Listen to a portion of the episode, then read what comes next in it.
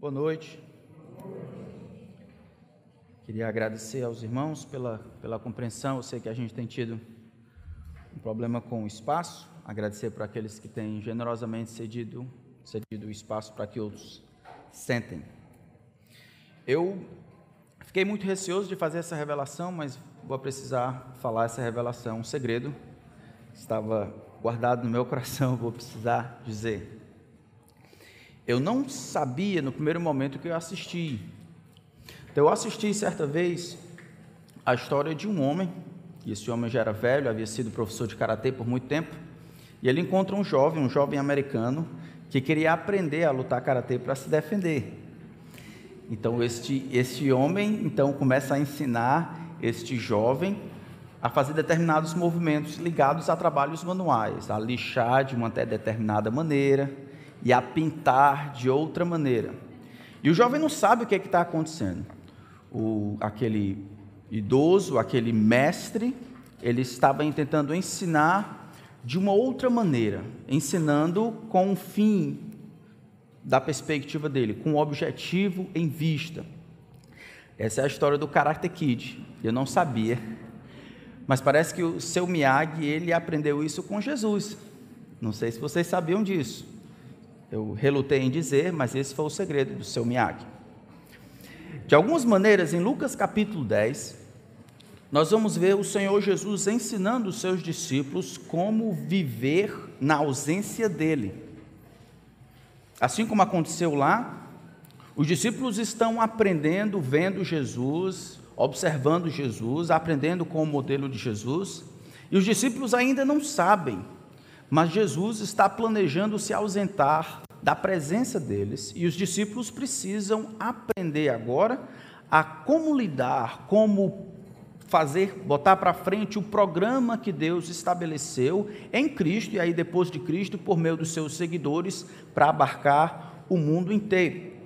Lucas capítulo 10 vai nos contar a história de Jesus enviando 70 70 discípulos, para que esses possam fazer o trabalho que Jesus tinha feito diante deles por muito tempo.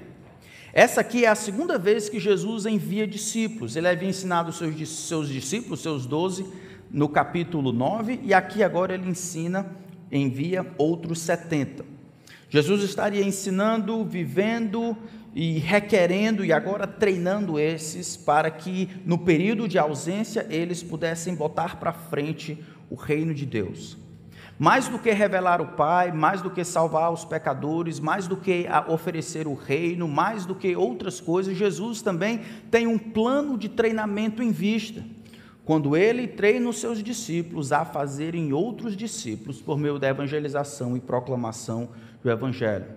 De um lado, Jesus preparou os discípulos para a sua ausência para que eles proclamassem Jesus e convidassem outros a fazerem parte do reino, enquanto estudam, trabalham, advogam, limpam o chão, ensinam crianças, fazem conta, lavam roupa, vendem aviões, apartamentos, caminhões descartáveis, enquanto pregam o evangelho, jogam bola, jogam bola, receitam algum medicamento, escrevem livros, os discípulos de Jesus fariam outros discípulos e multiplicariam entre todas as nações aqueles que por fim se renderiam aos pés de Cristo. Jesus está preparando os discípulos aqui para um tempo de ausência. Então acompanhe comigo em Lucas capítulo 10, a partir do versículo 1 até o versículo 16. Vamos ver se a gente consegue cobrir tudo isso. Depois disso, o Senhor escolheu outros setenta e os enviou de dois em dois, para que fossem adiante dele a cada cidade e lugar onde ele haveria de passar. E lhes disse: A seara é grande, mas os trabalhadores são poucos. Por isso peçam ao Senhor da seara que mande trabalhadores para a sua seara. Vão, eis que os envio como cordeiros para o meio de lobos.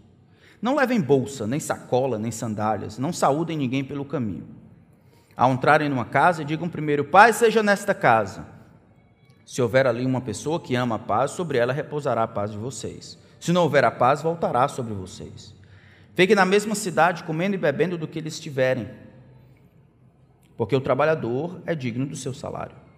Não fiquem mudando de casa em casa. Quando entrarem numa cidade ali forem bem recebidos, comam do que lhes for oferecido. Curem os doentes que nela houverem e digam ao povo ali, dali: o reino de Deus se aproximou de vocês. Porém, quando entrarem numa cidade e não forem bem recebidos, saiam pelas ruas dizendo: Até o pó desta cidade que grudou nos nossos pés sacudimos contra vocês. No entanto, saibam que está próximo o reino de Deus. Eu digo a vocês que naquele dia haverá menos rigor para Sodoma do que para aquela cidade. Ai de você, Corazim, ai de você, Betsaida.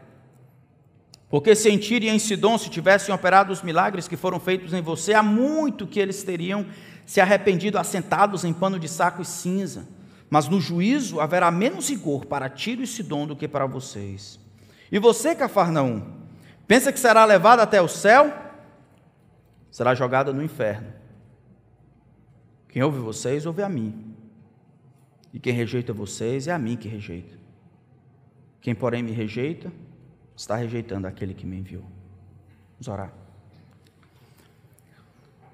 Pai, alguns milênios se passaram desde que o Senhor proferiu essa instrução. Hoje nós estamos preparados para receber o Senhor de volta. Enquanto aguardamos, queremos ser proativos convidando outras pessoas, proclamando o Evangelho do, do Senhor, convidando as pessoas a fazerem parte do domínio do Senhor, do teu reino. Pai, ajuda-nos a aprender essas lições que o Senhor, mais do que falou, o Senhor fez. Ajuda-nos a replicar os teus motivos, as tuas estratégias, o conteúdo da tua pregação. Agora que a tua palavra está aberta, nós pedimos que ela seja a nossa regra, a régua e a linha sobre a qual o nosso pensamento se conduz. Eu peço a Ti, Espírito, juiz dos segredos, Senhor, se faça presente e toque nas áreas que ninguém mais vê nem sabe. Nos ajude a buscar o reino do nosso Senhor acima de todas as coisas. Que ao final desse tempo o Senhor seja glorificado em promover uma transformação de mentalidade quando vivemos em função de replicar o que Jesus fez por palavras e por obras. Oramos em seu nome. Amém. O texto, nosso texto, então, vai nos dar algumas lições sobre esta proclamação do evangelho que Jesus fez. O texto fala, como nós vimos, de Jesus chamando 70 dos seus discípulos e enviando-os a pregar ou na frente deles em cada cidade ou lugar em que ele haveria de passar. Os discípulos, de alguma forma, estão precedendo Jesus nessa caminhada. Isso não é diferente do que aquilo que Jesus fez no capítulo 9. Ele havia mandado os seus doze para que eles pregassem o evangelho. Isso está no versículo 1 até o versículo 6. E aqui ele abre um pouco mais agora para os 70. O que isso quer dizer? É que Lucas, como é importante, registra isso aqui, porque essa gradação, não somente para os 12, mas agora para os 70, isso implica que a missão de Jesus, ela, os desejos de Jesus, a proclamação do Evangelho visa alcançar todo mundo, não somente o mundo inteiro, mas que todos os discípulos de Jesus, não somente os 12, aqueles que foram testemunhos oculares da ressurreição, mas eu e você, os 70 anônimos, gente que a gente não sabe o nome, Todos os discípulos de Jesus, de alguma forma, participam da seara do Senhor como trabalhadores voluntários, com o projeto e o plano de fazer, promover a agenda de Deus, de trazer os seus escolhidos para junto de si. Então, as lições, as instruções que Jesus nos dá aqui, as expectativas, todas elas valem para nós hoje. Todas essas lições podem ser aprendidas por nós hoje. Então, eu queria olhar rapidamente cinco lições que nós podemos aprender aqui com o envio dos 70. Cinco lições a respeito da seara do Senhor. Cinco lições que a igreja do Senhor, os discípulos de Jesus, precisam aprender nesse projeto de trabalhar no plano diretor do Senhor enquanto aguarda o seu retorno, ou seja, no período de sua ausência. Primeiro deles, o trabalho é muito maior do que os trabalhadores. Essa é a primeira lição. E Jesus começa dizendo de cara o trabalho é muito maior do que a quantidade de trabalhadores. A demanda, o que se tem para fazer, é muito maior do que os trabalhadores. todos os voluntários que nós, tem, não daria, nós temos não daria conta nem vencimento para cobrir o que Deus deseja que nós façamos. Ele começa dizendo no versículo 2: E lhes disse: A seara é grande, mas os trabalhadores são poucos. Esse texto, mesma frase, vai aparecer em Mateus capítulo 9, quando Jesus olha para os campos e ele vê o grande sofrimento das pessoas como ovelhas sem pastor, e aquilo lhe pesa no coração, e ele diz: Olha eu me compadeço desse pessoal que é como ovelha sem pastor. A seara é tão grande, o trabalho é tão grande. Rogue ao Senhor da seara. A seara aqui não se fala necessariamente da colheita que deve acontecer no fim do tempo. Mas aquela atividade de Deus, onde o mundo é o lugar onde Deus planta, onde Deus usa os seus trabalhadores muito mais para semear a palavra do que para colher e assim fazer distinção entre aqueles que vão para o céu e aqueles que vão para o inferno. Isso não é o momento, isso aguarda o fim do tempo. Agora é o momento de trabalhar nesse campo gigantesco, essa gigantesca seara, onde o coração dos homens são os diferentes tipos de solo onde todo homem, todo coração precisa ser semeado, onde pesa sobre a responsabilidade dos trabalhadores da seara dar conta de toda a seara. Onde hoje mais de 7 bilhões de pessoas ainda estão ali sem saber, ou por falta de informação, talvez não isso tudo, mas por falta de presença cristã para dar para eles essa informação. A seara, o trabalho, essa colheita, que agora está no momento de, de plantar, de plantio, é muito grande. Esta seara, o trabalho aqui dos trabalhadores, parece ser essa, essa agremiação daqueles que são eleitos.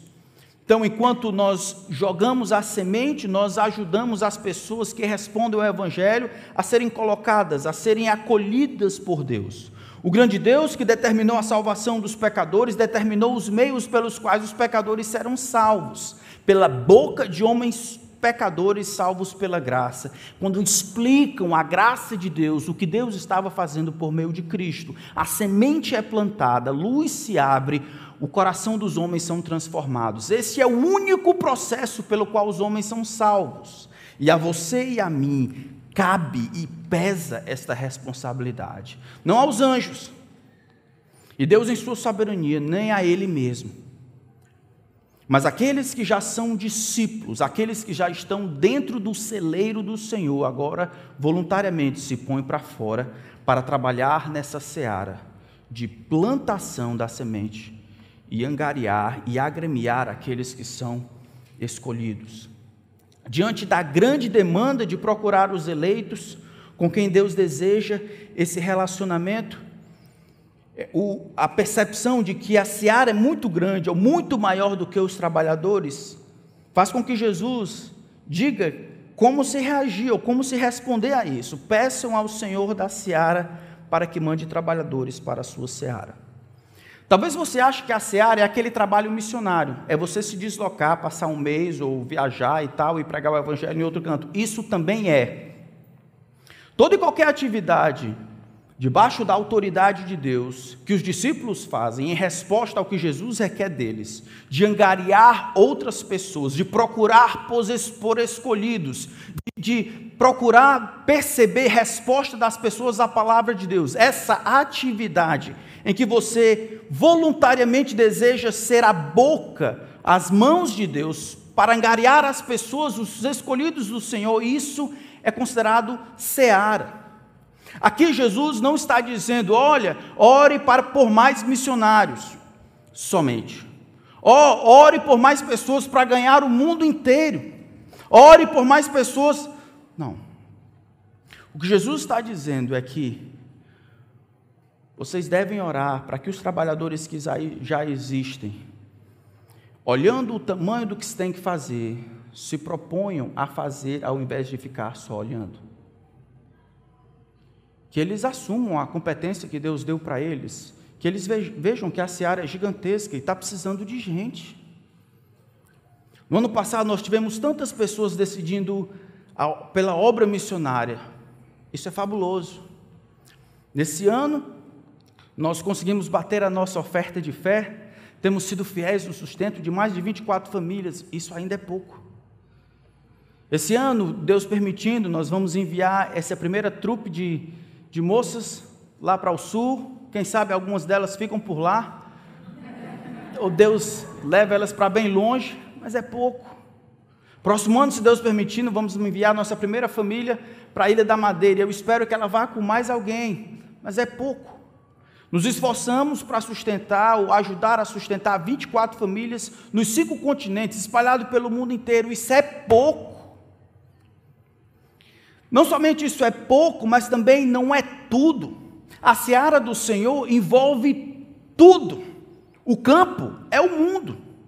E esse trabalho de procurar os escolhidos por meio da pregação e proclamação do Evangelho é o tipo de coisa que todo discípulo de Jesus que já está dentro do celeiro pode participar.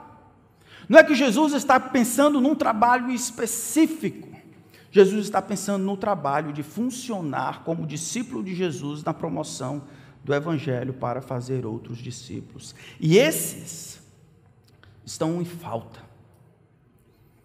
A maioria das pessoas, infelizmente, dentro das agremiações tidas como cristãs, gostam de ouvir, gostam de observar, gostam de se eximir das responsabilidades fazendo uma coisa ou outra. Mas o trabalho normal de procurar por eleitos aonde eles estão é um trabalho que ainda está por fazer. Jesus diz: ore para que ninguém perca a chance de participar do que Deus está fazendo. Embora possa ter uma aplicação específica, o trabalho não termina quando os homens chegam à conclusão que não devem participar da obra missionária ou de atividades específicas, todos que já estão dentro do celeiro do Senhor devem de alguma forma participar para alcançar outras pessoas que estão do lado de fora. Nós estamos plantando uma igreja em Capistrano. É pouco. É pouco se a gente achar que isso é tudo. É bom, nós louvamos a Deus, é parte, mas a obra e a seara do Senhor abarca o mundo inteiro. Eu espero que você sinta isso. Que você, não, não é que você deve orar e Deus vai levantar algumas pessoas para alcançarem o mundo inteiro e você diz: olha que legal, isso significa que eu posso ficar aqui na minha e não participar do que Deus está fazendo, que eu posso dar oferta missionária, sustentar e ficar aqui, porque isso tem nada a ver comigo. Deus respondeu às orações, bendito seja o nome do Senhor. Jesus olha a tarefa gigantesca que tem, que os homens têm que fazer nessa seara de procurar os eleitos. Ele diz: Rapaz, ore, para que os trabalhadores que já existem compreendam que é responsabilidade deles trabalhar para mim, para trazer as pessoas, encontrar esses eleitos que estão lá fora e colocar eles dentro do celeiro. Você conhece algum descrente? Ele pode ser eleito. É sua responsabilidade, aonde você está, naquilo que você faz, estar com a orelha em pé, sempre atento de que Deus pode alcançar essas pessoas e assim se tornar participante do que Deus está fazendo no mundo. Não ore para que pessoas simplesmente vão para outro lugar. Ore para que os que estão sejam trabalhadores na seara do Senhor aonde estiverem. Que não sejam alguns poucos simplesmente, mas que todos, em todo lugar, participem do que Deus está fazendo. Nós podemos fazer isso em todo lugar se, pela graça de Deus, compreendemos e nos colocarmos disponíveis a Deus para participar do trabalho do Senhor. Lembra que um tempo atrás eu estava construindo a minha casa e aí eu precisei de alguém para colocar as portas. E aí me deram o nome de alguém e eu chamei esse rapaz, ele chegou lá e aí ele foi colocar as portas. E eu comecei a pensar comigo, meu coração, será que esse camarada é algum dos eleitos, hein? É o que a gente deve pensar, será que ele é algum dos eleitos? Vou ver se ele responde. E aí entre uma porta e outra, uma porta e outra, eu disse, olha, existe uma porta no meio do caminho. No meio do caminho existe uma porta.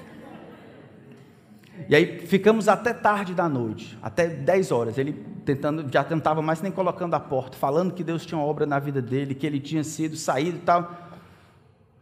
Não sei qual, qual foi o fim dele, mas eu falei a respeito de Jesus, a necessidade de entrar pela porta. A resposta já ia com ele. A minha responsabilidade é sempre perguntar: será que esse é um daqueles que Deus quer colocar dentro do celeiro? Eu posso ou não participar do que Deus está fazendo? Irmãos, é, é, não, é, não é difícil a gente ficar antenado. Você compra uma bateria, e aí o camarada vem trocar a bateria da sua moto. E uma conversa e outra você diz: a moto morreu, foi, a moto morreu. E aí, embora eu compre bateria e a moto volta a viver, a bateria do coração, aquilo que nos faz trazer vida ao nosso coração, só existe uma: Jesus Cristo, Filho de Deus. É Ele que venceu a morte. Você vai dizer: esse, esse, esse camarada é doido. Eu sou não. Eu sou um trabalhador. Sabe como é que eu fui salvo? Fui andando na rua. Alguém chegou para mim e falou: Olha, você precisa ouvir a respeito do Evangelho. Não sei se aquele camarada fazia qualquer ideia do que iria acontecer. Foi assim que eu fui salvo. Sabe por quê? Porque não depende de quem fala. Depende do poder do Evangelho, nunca do mensageiro. É o poder da mensagem que transforma. O problema é que nós não acreditamos tanto nisso. Sabe por quê? Porque a gente precisa de toda uma plataforma para falar de Jesus. Eu preciso ter um tempo para aquilo, eu preciso ter anunciado, porque se eu colocar uma, dar uma entrada nessa aqui, como é que é? Mas eu trouxe, pra, eu trouxe aqui uma bateria, vem falar de Jesus, o que é que tem a ver? Tem conexão com tudo, meu irmão. A, a questão aqui é vida ou morte. A questão aqui é, é, é vida ou morte mais do que qualquer outra coisa, eu sou discípulo de Jesus. Antes de qualquer outra coisa, antes de ser pai, antes de ser pastor, antes de ser, eu ia dizer ser mãe, mas não dá certo. Antes, antes de ser marido, antes de ser professor, antes de ser brasileiro, eu sou discípulo de Jesus e participar da seara do Senhor, de agremiar e encontrar os eleitos que Deus tem para colocar dentro do celeiro é minha tarefa primária. E eu oro para que nós sejamos assim, eu oro para que Deus levante os trabalhadores, que esses se percebam como trabalhadores, que participem do que Deus está fazendo, que ajudem, que ajudem. Mas nós fazemos de outro, de outro jeito, trazemos às vezes as pessoas para a igreja para que o pastor evangelize, já viram isso? Pastor, eu estou falando com meu pai, meu tio, meu avô, minha mãe, eu estou trazendo ele para a igreja para falar de Jesus para ele. Eu vou falar do mesmo Jesus se você diz que segue, amigão. Eu não, não preciso dizer nada que você não consiga dizer. Aonde você está, com quem você está, em qualquer lugar, em qualquer hora, em qualquer pessoa, você pode fazer o trabalho da seara do Senhor. Essa é a primeira lição.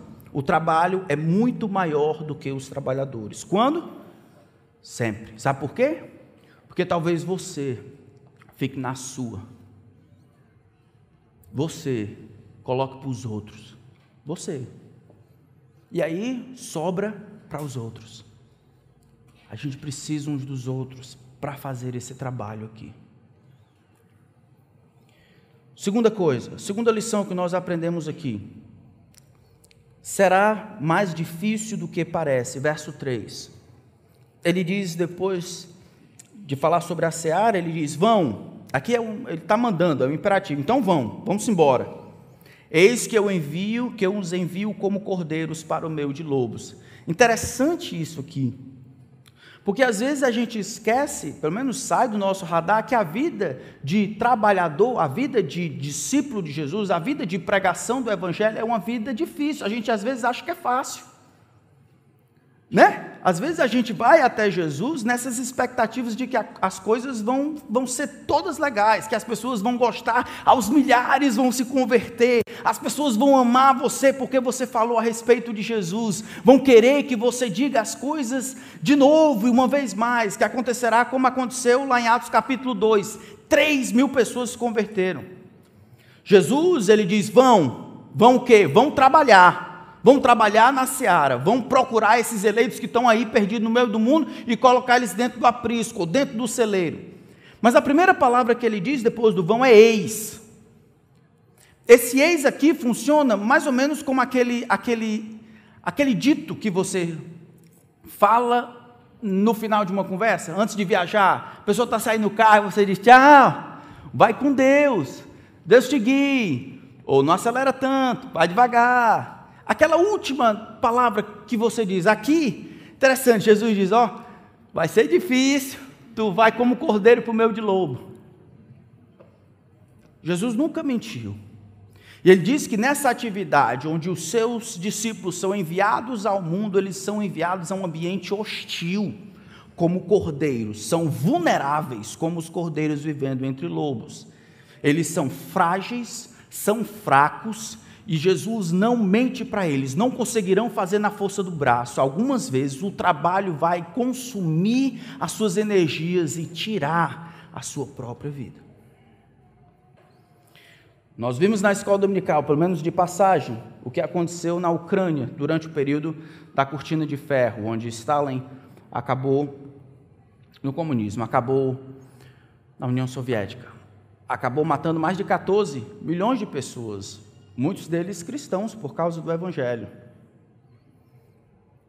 E aí nós achamos que isso está fora do normal. Cristãos sempre foram perseguidos ao longo da história. Jesus nunca mentiu. Na atividade de pregar o Evangelho, enquanto vocês trabalham na seara do Senhor, eu não estou enviando vocês de outra forma, mas é comparado a como cordeiros para o meio de lobos. Os lobos são aqueles adversários, são aqueles que estão lá, que são hostis, aqueles que mais do que hostilidade passiva, é aquela hostilidade ativa que vive ou que pensa que as ovelhas são inimigos por natureza, é presa, aves para devorar. Não é a única vez que Jesus descreve isso. Em Romanos capítulo 8, vocês lembram? O Espírito Santo, por meio de Paulo, diz: em todas essas coisas somos mais do que vencedores. Mas ele só diz isso depois de dizer: dia a dia, nós dia, somos entregues à morte o dia inteiro, fomos considerados como ovelhas para o matadouro. São nessas coisas que Deus nos dá a vitória por meio de Cristo. Irmãos, o trabalho de discipulado ou seguir Jesus ainda existe uma cruz que a gente precisa está habituado a carregar e, e, compreender que nesse mundo a amizade que ele tem para nós é sempre o toma lá da cá, é sempre a custa de algo e algumas vezes coisas que você não pode dar. A única maneira de uma ovelha se sentir e ser protegida, se sentir seguro no meio de lobos é se tornando lobo como eles, que anda de matilha. Enquanto ovelha for ovelha, enquanto cordeiro for cordeiro, no meio de lobos, isso vai custar-lhe a vida. Mas nós não compreendemos assim. Nós não esperamos tantas vezes essa dificuldade. A dificuldade própria de seguir a Cristo. Uma palavra principalmente para os jovens e adolescentes. O mundo está entrando em caos. Palavras como respeito, como tolerância, como diversidade, está sendo redefinida pelo mundo e você vai ser colocado de lado se decidir seguir a Cristo. O mundo, como disse Jesus, odeia os discípulos de Jesus. Porque os discípulos de Jesus, eles têm a regra da palavra de Deus. Eles não fazem concessão com valores que são eternos, eles não vivem a vida comum das coisas, eles não riem daquilo que o mundo considera legal, mas Deus não. A ideia de respeito, de tolerância, as ideias de diversidade, onde as coisas não são o que eram, mas são diferentes, ou são o que você quer que seja, redefinições, re, redefinições de coisas simples, como a sexualidade. Como homem, nascer homem, querer ser mulher, isso é justificado, porque gênero é diferente e todas as outras coisas. Jovens,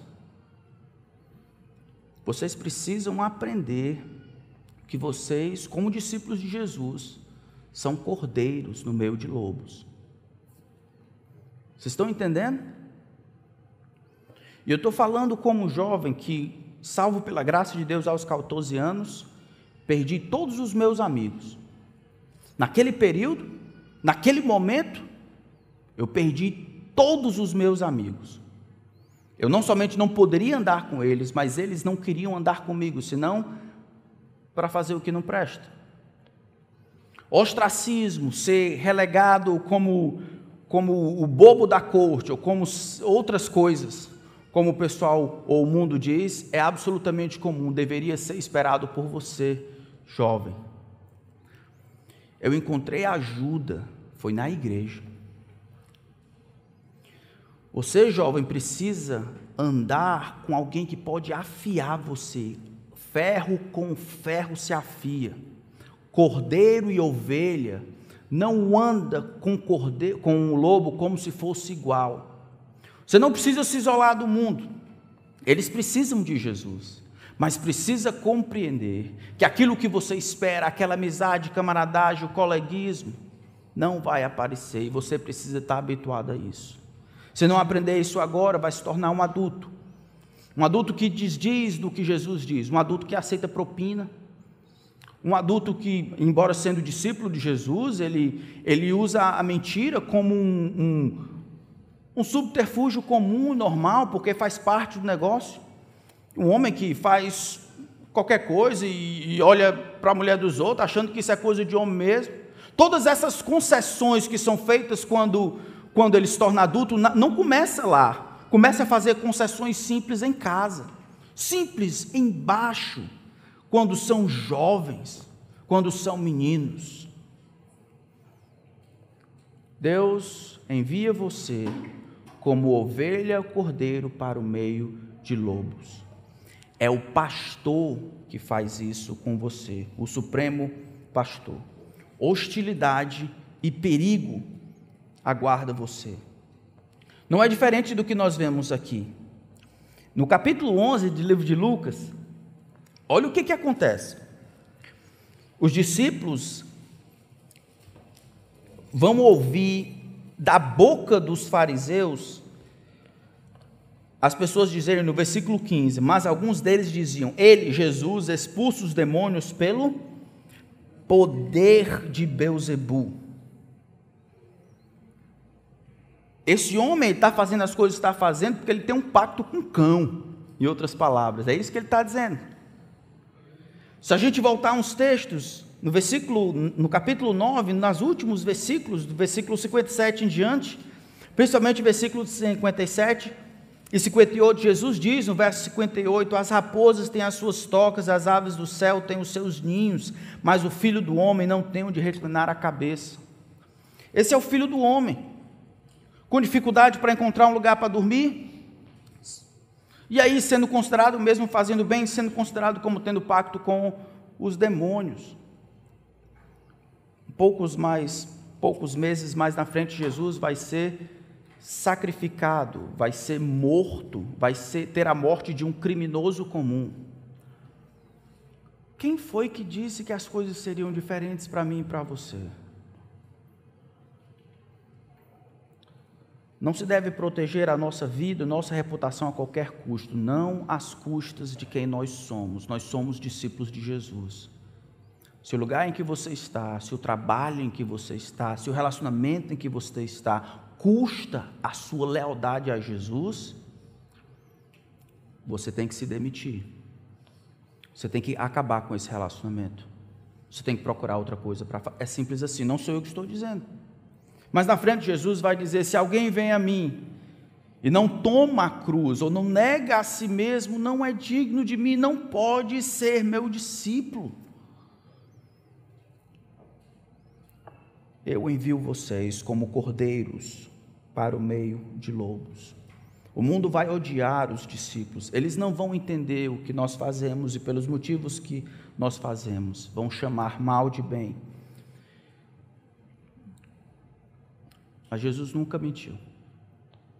E se você está aqui e não está disposto a fazer isso, talvez porque Jesus não é tão valioso para você. É simples assim. Porque se Jesus for o seu maior tesouro, for valioso para você, você larga aquilo que lhe prende por causa de Jesus. Nesse trabalho da seara do Senhor, ele é mais difícil do que parece. Fala-se de Jesus e as pessoas já lhe retraem, já se retraem, já estão contra você. Mas o texto continua. A terceira lição que nós aprendemos aqui, no versículo 4, ele diz: Não levem bolsa, nem sacola, nem sandálias, não saúdem ninguém pelo caminho. Parece meio ser antissocial, né? Como assim? Então, se a primeira lição é o, o trabalho é muito maior que os trabalhadores, a segunda será mais difícil do que parece, a terceira é vá direto ao ponto. Pregue sem rodeios, faça o que se propõe a fazer. A descrição que ele está fazendo aqui é que não, não pare no meio do caminho, não, não fique dando muita satisfação, você tem um trabalho a fazer, uma missão a cumprir, seja direto, sem rodeios, sem, sem paradas anteriores, sem muita preparação, vá na autoridade do Senhor, vá proclamar a mensagem do Senhor. Não leve bolsa, vai, é relacionado à dependência do Senhor, que a gente vai ver daqui a pouco. Ao entrarem numa casa, digam primeiro: Pai seja sobre esta casa.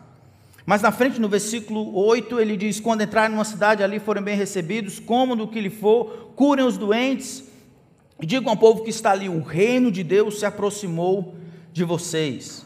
No versículo 13, ele fala sobre há muitos que ele teriam se arrependido, porque parece que essa era a questão que estava lá.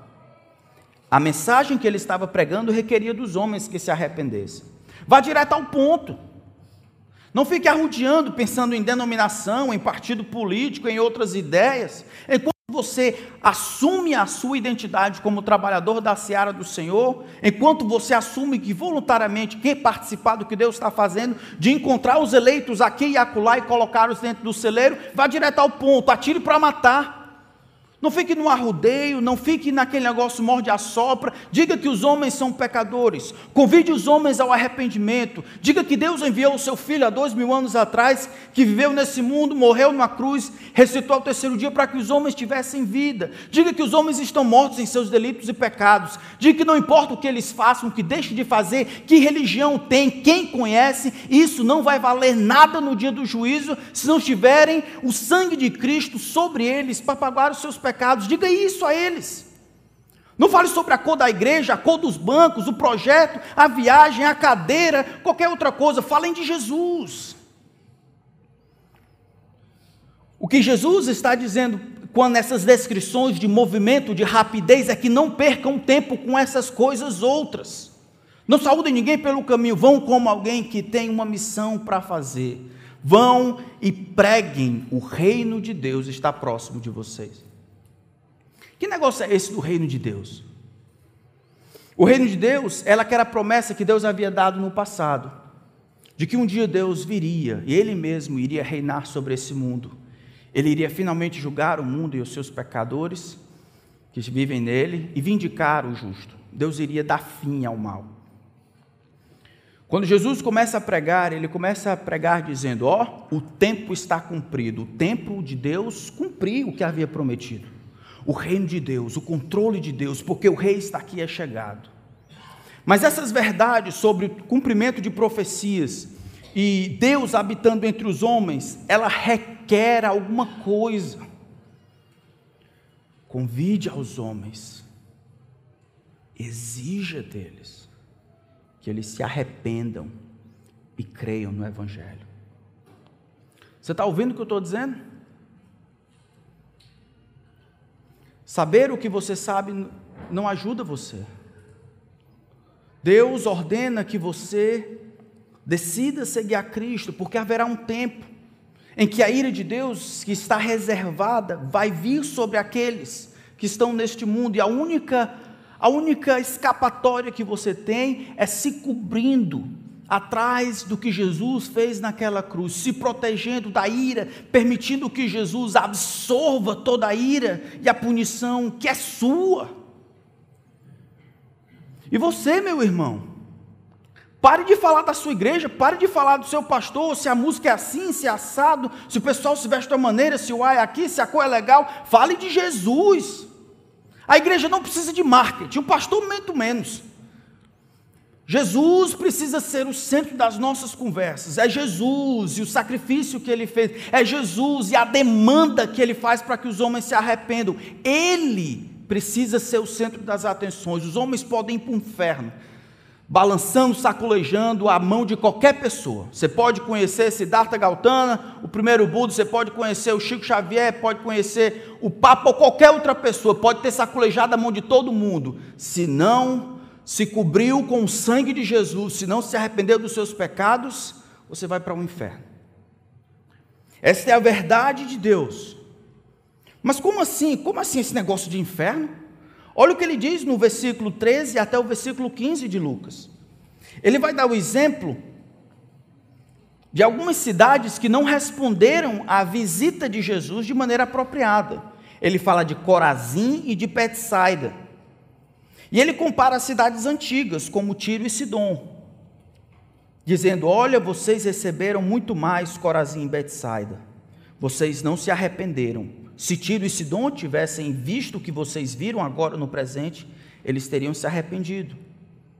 E como ele diz a condenação de Cafarnaum, versículo 15: E você, Cafarnaum, onde grande parte do mistério de Jesus aconteceu, você pensa que será elevado até o céu? Você será jogado aonde? No inferno. O inferno na história de, de pastor para trazer as pessoas para a igreja. O inferno não tira ninguém, não tira ninguém de lá a ideia.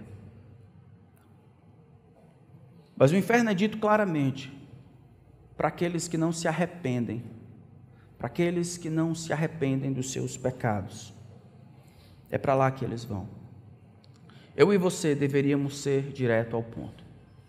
Primeira lição que nós aprendemos é que o trabalho é maior do que os trabalhadores. Segunda lição, será mais difícil do que parece. Terceira, direto ao ponto. Não arrudeie, não faça mímica, não tenha introdução, vá direto ao ponto. Eu lembro de uma vez, não precisa ser tão assim, mas eu lembro de uma vez que estava carregando um, um saco, fazendo uma mudança, um saco de entulho para dentro de um lugar. E a pessoa disse de lá de fundo, veio tentar me ajudar, disse: Ô oh, rapaz, deixa eu tentar lhe ajudar, está pesado, né? Eu disse: pesado é o peso do pecado sobre sua vida. Eu disse para ele, ele ficou sem entender, ele não sabia se tinha pecado dentro do saco, se era o nome de uma fruta. Não precisa ser tão direto, mas, mas não brinque. Compartilhe os homens uma ou duas vezes.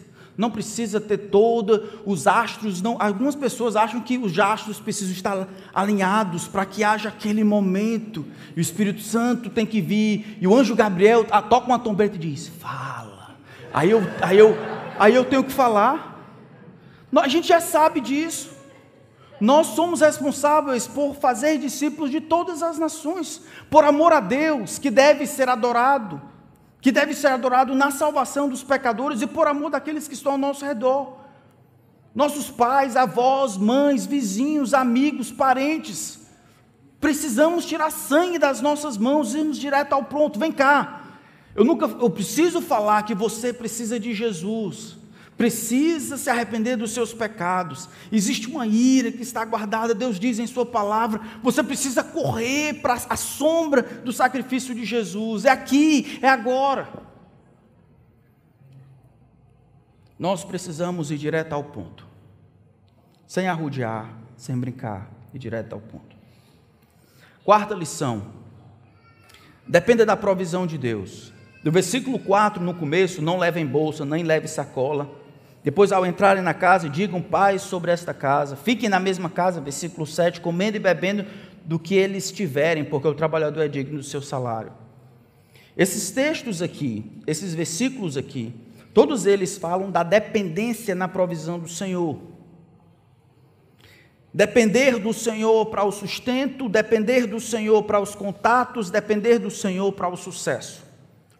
Enquanto você proclama o Evangelho do Senhor, enquanto você vive para anunciar o Evangelho do Senhor, você pode contar com o poder e a provisão para promover o plano de Deus.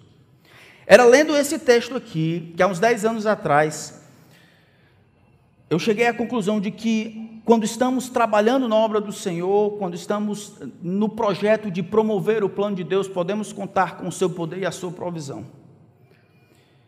Acreditando tanto nisso que resolvi, pela graça de Deus, testar se isso era verdade.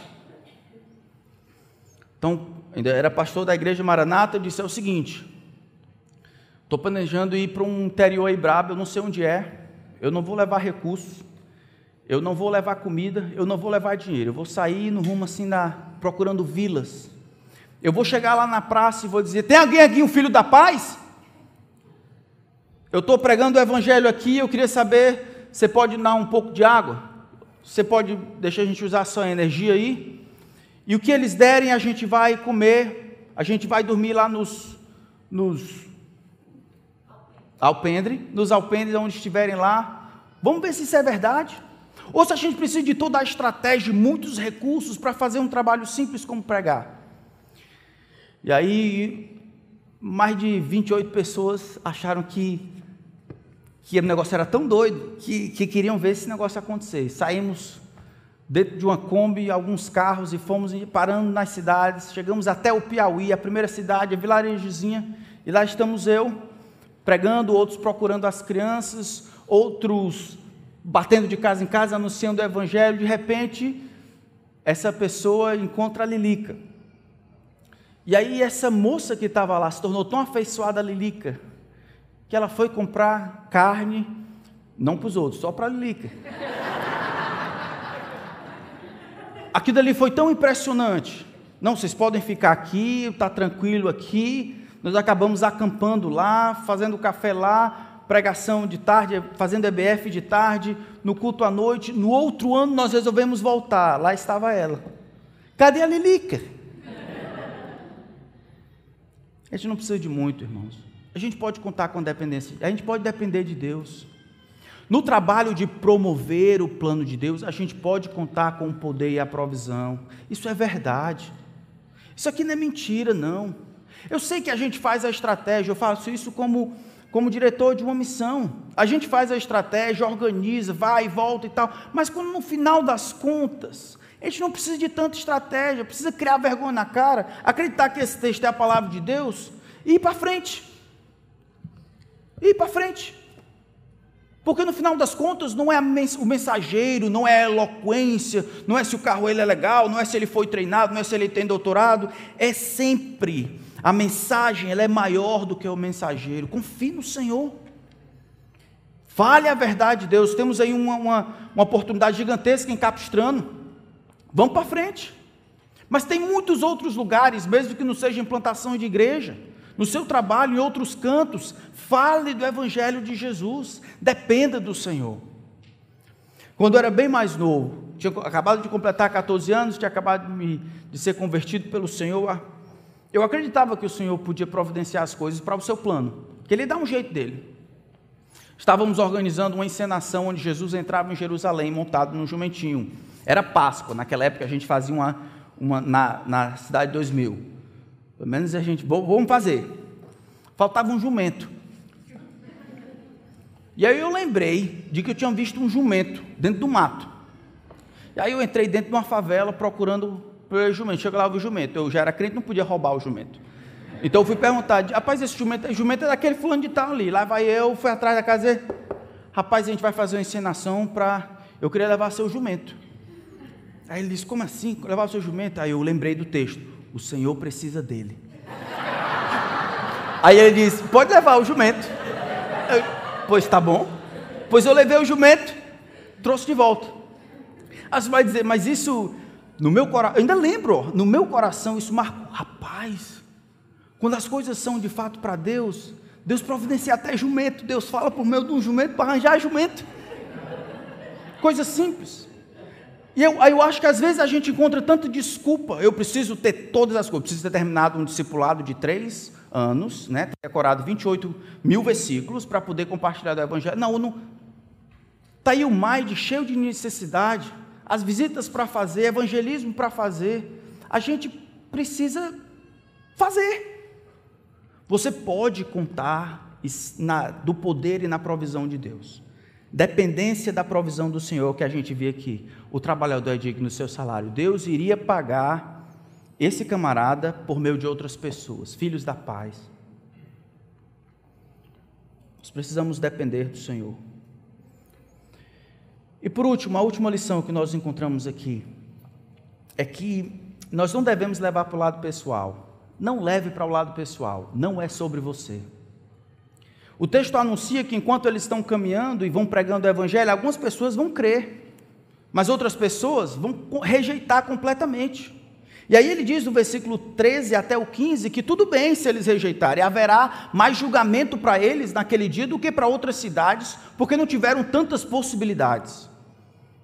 Tudo bem, mas você simplesmente tem que ser fiel. A rejeição da mensagem e do mensageiro não tem nenhuma relação com a gente. Assim como a rejeição de uma carta não tem muita coisa a ver com o carteiro.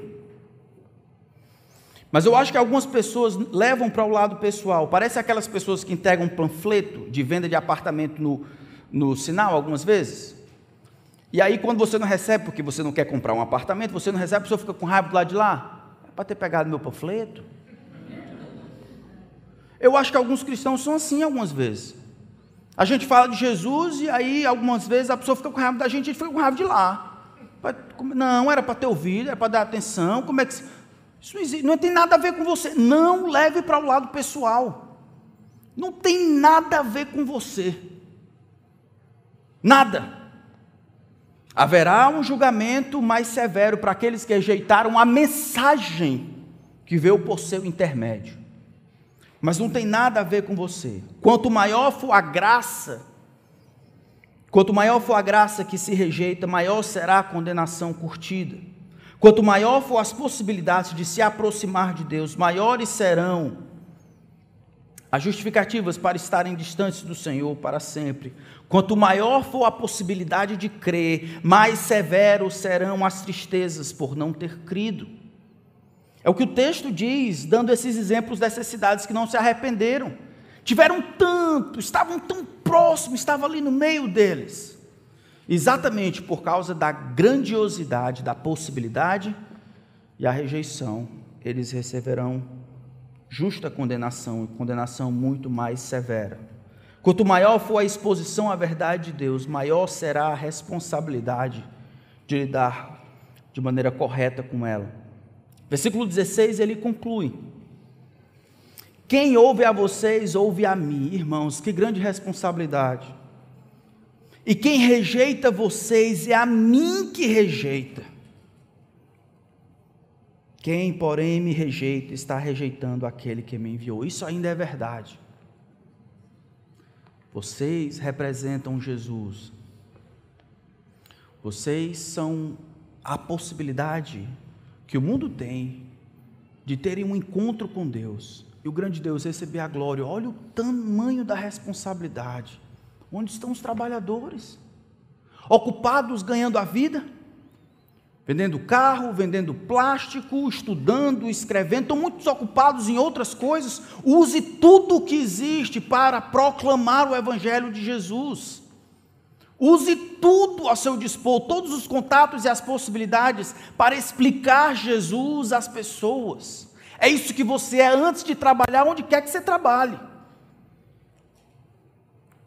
E eu oro por você para que você compreenda o que Deus está fazendo e faça parte disso. Quem rejeita aqueles que pregam o Evangelho, rejeita ao próprio Cristo. Mas não leve para o lado pessoal. Os homens vão para o inferno porque rejeitaram Jesus, não você.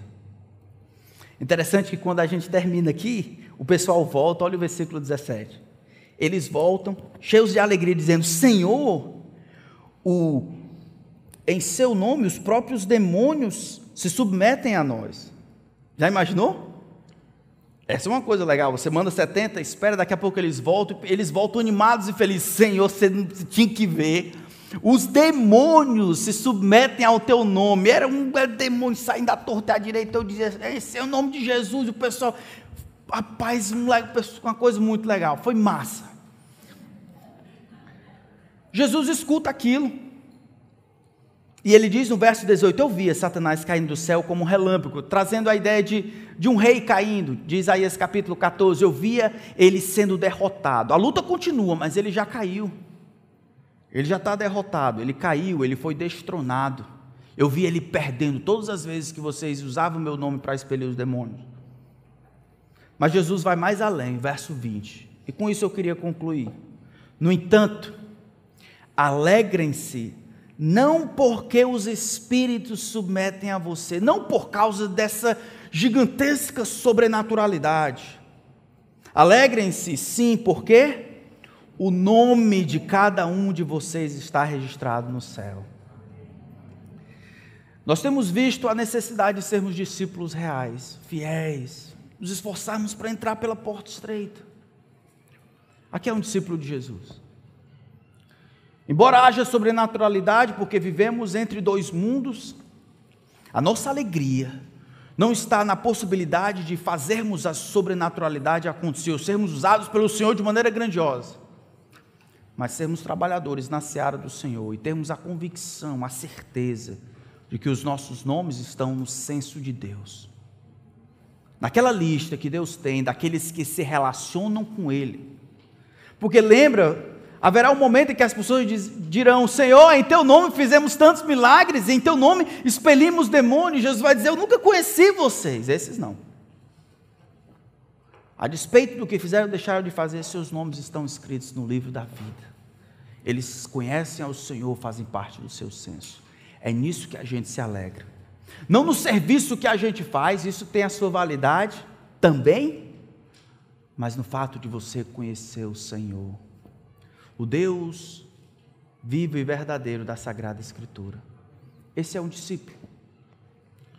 Eu fico imaginando quantos de nós somos esse tipo de discípulo. Quantos de nós estamos trabalhando na seara do Senhor, voluntariamente, não esperando que alguma coisa, mas participando como o Senhor falou.